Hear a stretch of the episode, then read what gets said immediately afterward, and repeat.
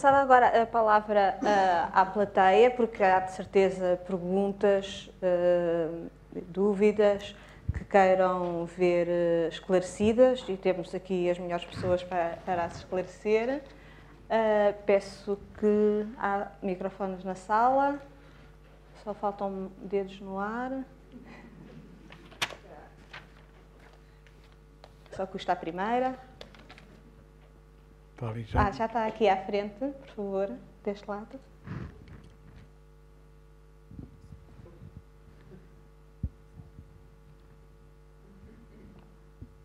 Peço que se identifique. Se faz favor. Olá, boa noite. É, me chamo Ivan, eu sou professor de programação para crianças. E uma dúvida que eu sempre tive quando se fala em flexibilidade e autonomia é o quanto a forma que é, são avaliados os alunos, uhum. normalmente notas de 0 a 10, 0 a 20, e avaliados todos iguais, mesmo sendo tão diferentes, pode comprometer e atrapalhar o processo de autonomia das escolas que têm realidades diferentes e os alunos terem realidades diferentes. Como que a avaliação, a forma que eles são avaliados, pode, além de atrapalhar no processo de manter o aluno na escola e interessado na aula e motivado a continuar aprendendo, atrapalha que os professores sejam criadores e, e planeadores do processo da, das, das, disciplinas e como são feitas as, as aulas de aula. Obrigada. Professora Ariana. Quero juntar mais perguntas já? Ah, mais alguma?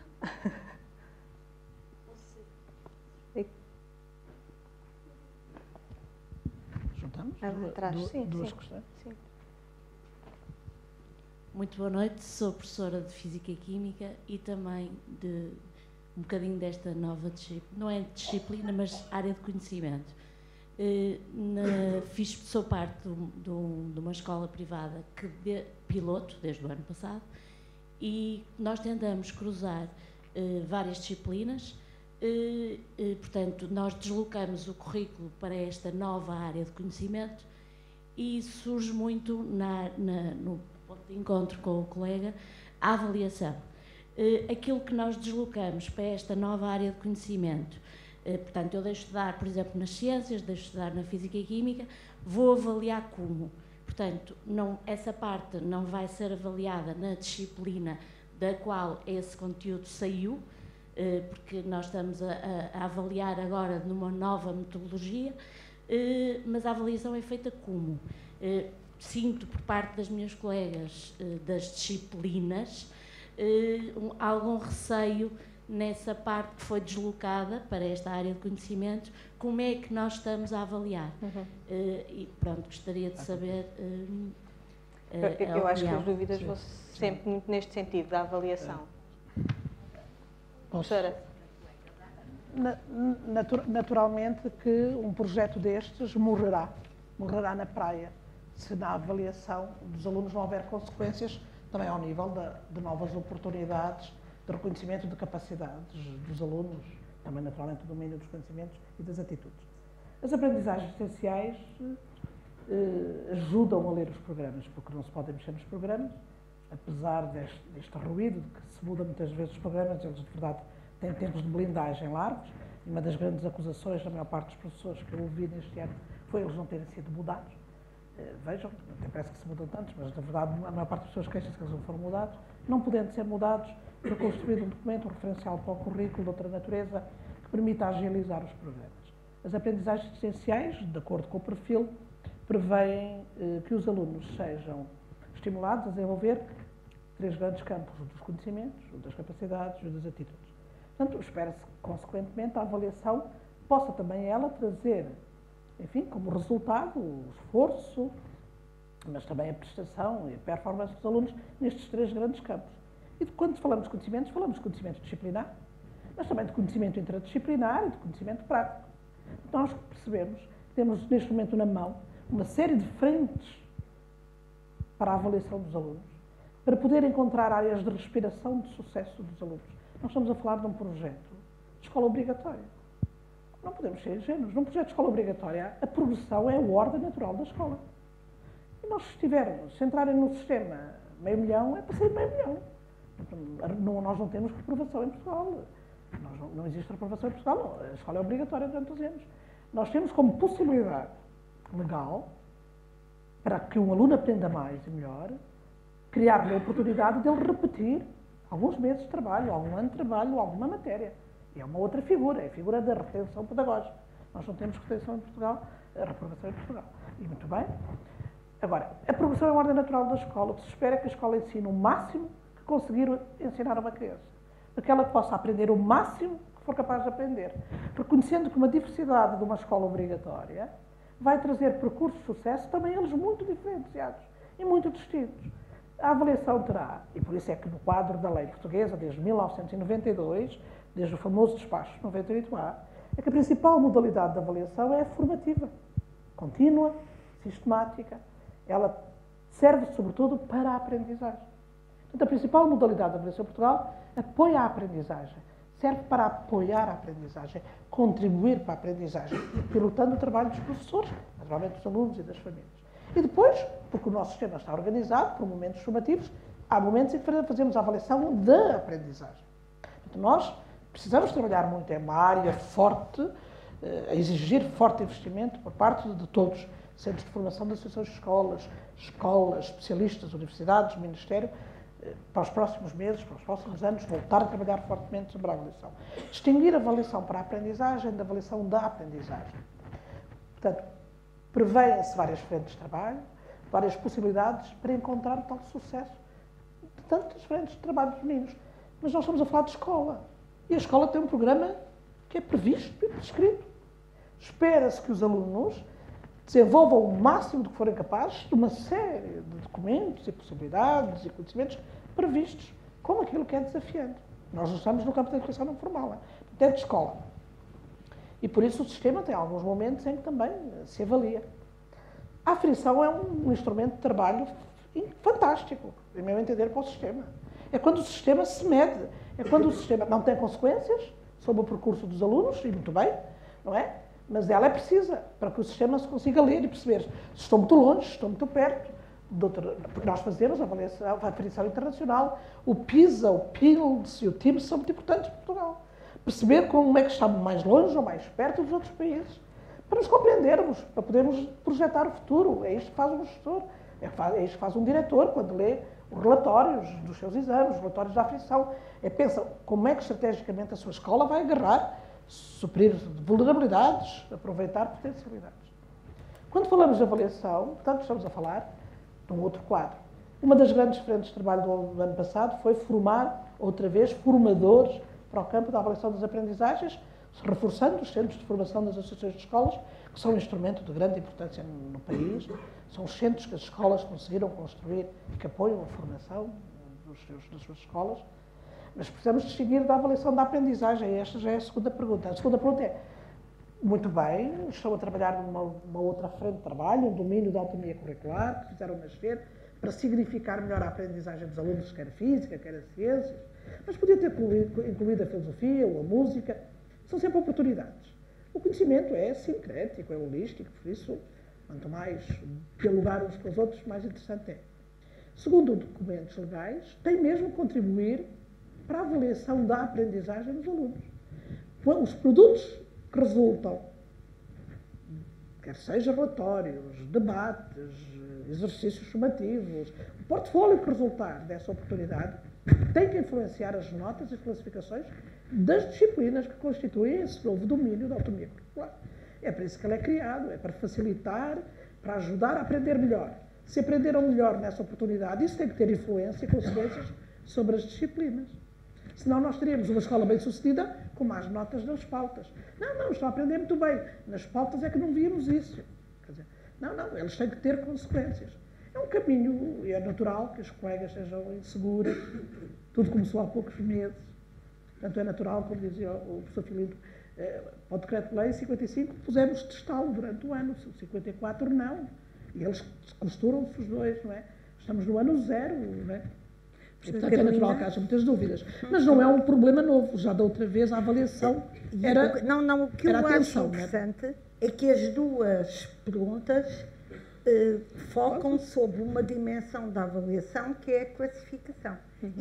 E, e, aliás, com muito interesse, claro. porque de facto, quando uma medida política pressupõe que a função da educação é promover aprendizagens cognitivas, mas também o desenvolvimento de competências pessoais, sociais, de intervenção, de espírito crítico, tomada de decisão, a verdade é que implica que a avaliação na dimensão da classificação também tenha isso em conta.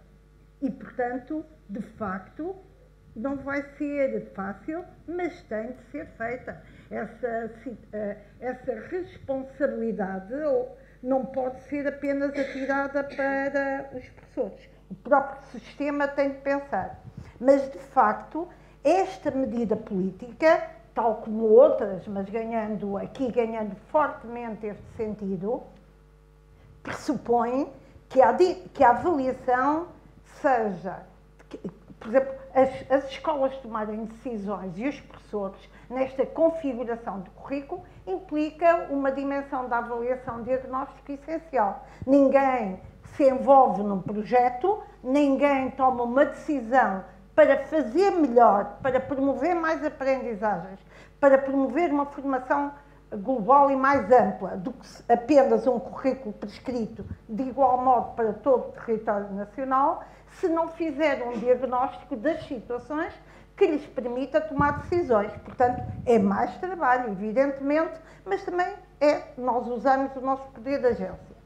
Por outro lado, aqui está muito claro nesta política hum, que a avaliação é é necessário fazer uma avaliação das aprendizagens, pelos motivos que a doutora Ariana acabou de expor, mas também é preciso este, esta avaliação contínua que permita, no dia a dia, ir uh, utilizando os dados da avaliação para, para promover a aprendizagem e como aprendizagem. O Schwartz, já há muitos anos atrás, dizia que, em vez de serem classificados os alunos, deviam ser classificados os professores ou avaliados pelas condições que criam para que os, os alunos se autoavaliem. Se nós pensarmos por nós próprios, se cada um de nós se autoavaliar, eu preciso muito menos de uma avaliação externa, porque eu própria eh, eh, me autoavalio e tomo decisões. Isto não é bem assim, o Freire ensinou-nos que é sempre numa relação com os outros. Mas eu agora vou tomar isso.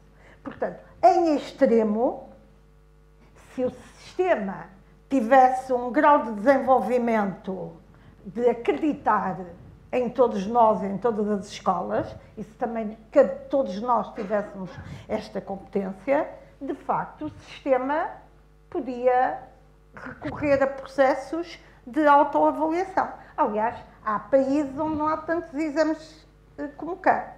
Apesar de tudo, e eu devo dizer que em todos os debates que se debate exames sim ou não, eu fico sempre em cima do muro e encontro vantagens para um caso e desvantagens. Porque tenho de reconhecer que se eu vivi uma escola, portanto, se eu comecei a ser professora em 73, vejam quando eu frequentei essa escola. E eu frequentei uma escola, na minha instrução primária, era que a escola e o sucesso era só para os alunos da frente. E que eu os de trás só os via apanhar reguladas dos professores e eu própria fui socializada na ideia de que eles não tinham direito de estar ali porque não estavam a fazer o que a professora queria e não frente. estavam a aprender. Estava à frente. E eu estava à frente. e só conhecia os de trás quase pelas reguadas. É? Portanto, eu, esta, como eu já tenho uma, uma experiência profissional e de vida grande, permite-me reconhecer que, de facto, a regulação, a avaliação enquanto fenómeno regulatório no nosso país ainda é muito precisa, não é?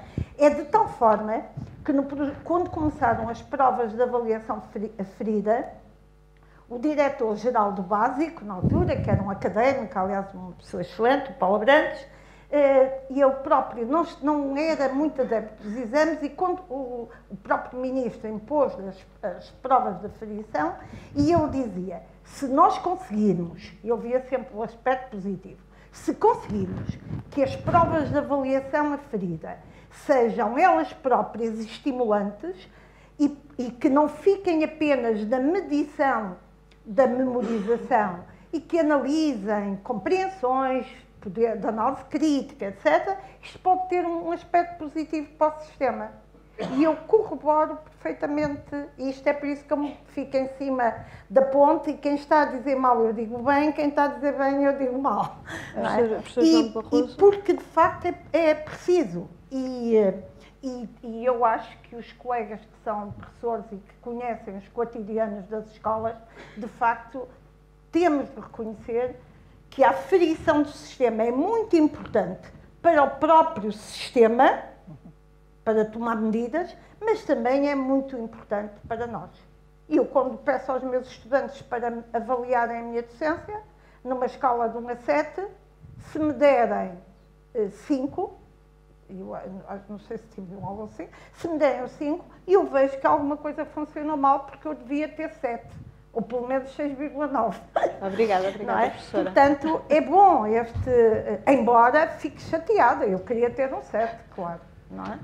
É só, é só para dar uma chega, no, eh, a OCDE publicou eh, em 2017 um relatório baseado no PISA de 2015 e uh, em que define várias competências e quem é que as pratica. A avaliação e a avaliação do, dos alunos e a definição do currículo é, em média, definida pelo diretor e pelos professores nos países da OCDE. Que significa, portanto, que eh, nós estamos bastante longe dessa média. Uh, o, que não, o, que não, quer dizer que não se possa atingir. O Schleicher, que esteve cá há pouco tempo para fazer, uh, o, enfim, dar, uh, transmitir a opinião da, da, da OCDE sobre, sobre a situação do ensino em Portugal, uh, dizia que o pior que nós tínhamos eram os exames. E, portanto, de facto, é, é, toda a gente diz mal dos exames, mas ninguém consegue viver sem eles. E, do ponto de vista da administração, é uma necessidade absoluta.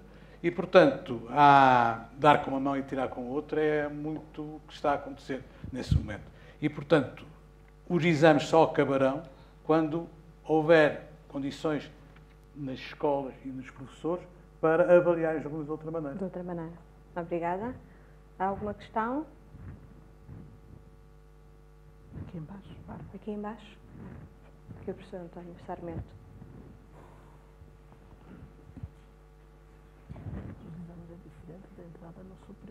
Muito obrigado, muito boa noite. Eu ia só fazer uma consideração. Primeiro, a professora Ariana Cosmo, quando eh, disse que, de facto, a aportação que houve esta dinâmica da, da autonomia pelas escolas profissionais, pelos, pelo trabalho de muitos anos, também de facto de, e até de legislação produzida coisas que aconteceram. Eh, recorda-se também e sabe, de facto, e acho que foi muito importante para tudo, tudo o que aconteceu, que a partir de 2013 o privado já tinha os 25%, já tinha uh, estruturas de autonomia administrativa uh, e de funcionamento e de, de gestão curricular profundamente diferenciadas, de facto, eh, com gestão curricular dentro dos ciclos, com possibilidade de, de modificar o tempo das aulas, com todas as com as semestralizações, com tudo isso, e que de facto foi algo que, que penso que foi uma mais-valia para o debate e para o trabalho Não. que foi feito quando, quando eh, até antes da participação nos próprios projetos piloto, quando tudo se elaborou, quando tudo se pensou, e, e penso que isto só para referir que parece possível fazer-se de facto autonomia eh, e que, portanto, não digamos que seja possível e fácil que as escolas eh, públicas eh, possam ter as capacidades e as possibilidades que tem efetivamente o privado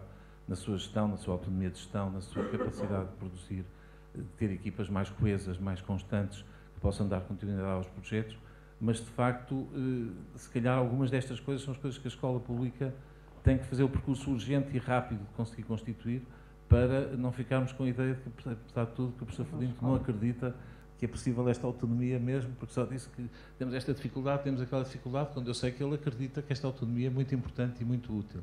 E, portanto, a minha pergunta era ao professor Felinto, definitivamente, se, se esta autonomia é possível ou não, feita também ao nível da escola pública, E para a doutora Ariana, um bocadinho a ideia, porque de facto foi uma coisa que me ficou um bocadinho atravessada. A minha escola entrou no projeto, com, com, no secundário, ainda por cima, temos vários problemas neste momento. Os pais vão-nos cobrar os exames, vão-nos cobrar a avaliação, que ainda não está definida. Hoje tivemos uma reunião eh, onde nos diziam: não, isto é muito simples, vocês quadram o perfil do aluno com, o, com as, as com as, as, aprendizagens essenciais, com os programas, com as metas, e está lá tudo. Então não sabem como é que vão preparar os alunos para o exame. E quando alguém perguntou, diz, olha, podemos dar esse documento? Não, cada um tem que elaborar esse documento. Portanto, estamos todos sem saber o que é que vamos fazer e o que é que vai acontecer. Obrigada. E a minha, pergunta, a minha pergunta era, o, o, foi pouco um ano de piloto ou não? Porque me pareceu que sim. Quer dizer, pareceu-me que de facto teria havido mais possibilidade de se desenvolverem outras coisas, outras ideias e de aprofundar um bocadinho mais. Peço Obrigada. Eu peço que sejam respostas rápidas. Sim, eu acredito, eu acredito neste, neste projeto se for essa a intenção de cada escola. Neste aspecto, o, o público não deve nada ao privado, neste caso concreto e noutros também, não é? Claro, nós temos, temos, estamos muito limitados na nossa autonomia. Reparem, um diretor de uma escola pública nem pode, não, nem, nem pode contratar professores, nem pensar, nem pode reconduzir um professor nem pode reconduzir um professor, um professor da escola pública. Aí vocês batem-nos aos pontos, no resto estamos conversados. Professora Ariana. Sim, eu, eu, eu, eu, entendo que o ano foi pouco. Uh, se a pergunta uh, taxativa era, um ano foi pouco para o piloto, sim, mas também percebemos que este é o último ano da legislatura. Depois nós temos os tempos políticos. Nós temos os tempos políticos, as, as legislaturas duram isto primeiro ano foi do diagnóstico, da preparação, de perceber o que estava a acontecer, da definição do cenário. O segundo ano do desenho. O terceiro ano vocês ajudaram a experimentar e o ano da implementação. Se experimentássemos há mais um ano, chegava outubro e podia não haver consequências. Não é? E, portanto, depois são os tempos políticos, que dizia o professor João Barroso, às vezes impedem este respirar. Apesar de tudo, era tão grande o piloto que havia aqui uma informação muito clara, que era, era impossível parar isto. Há escolas que terão sempre a liberdade de não acompanhar o comboio, mas é muita gente que vai no comboio. Já vai muita gente no comboio, privado, naturalmente. Ele entra em força no piloto porque já tinha uma história. Né? Uh, portanto, as escolas precisavam de respirar a escola de outra maneira. Porque, porque, porque a obrigatoriedade, a nacificação da escola trazia respostas, exige respostas diferenciadas. Agora, há coisas a montante do sistema que é preciso resolver, é? a questão dos exames nacionais. Está toda a gente muito curiosa. O Secretário de Estado faz aquilo que pode fazer e tem que fazer, é enviar a carta de solicitação ao IAV. Mas quem desenha os exames, com total liberdade técnica, é o IAV. Portanto, estamos, também estou como vocês, muito expectante. Eu imagino que o enunciado deste ano dos exames fará ou muito ou pouco, ou sei lá, fará se calhar mais do que o piloto pela transformação das práticas. Claro. Estamos muito inquietos. Uma coisa é a interpretação política e a carta de solicitação pede, uh, tanto o acompanhamento ao perfil, às aprendizagens, isto tudo. Né? Sobretudo, estes anos de transição trarão vários exames. Exames para quem está um ano no piloto, exames para quem está dois anos no piloto, eh, aqueles que ainda não entraram, vai ter que haver estas questões técnicas. Como o IAV vai interpretar isto, em termos públicos, a equipa de coordenação do IAV, mesmo com a substituição do seu Presidente, mantém-se com uma voz de grande sintonia com tudo isto. E um aluno bem preparado para a aprendizagem aguentará. Também os exames foram mudando. Eu, eu, só, só, só passar, eu, eu cruzava um bocado isto com, com o professor Filho disse, o problema não são os exames nacionais. O problema é o acesso ao ensino superior. O problema é o acesso ao ensino superior assentar fortemente nos exames secundários. Os exames secundários terão que existir. Obrigada, obrigada, professora.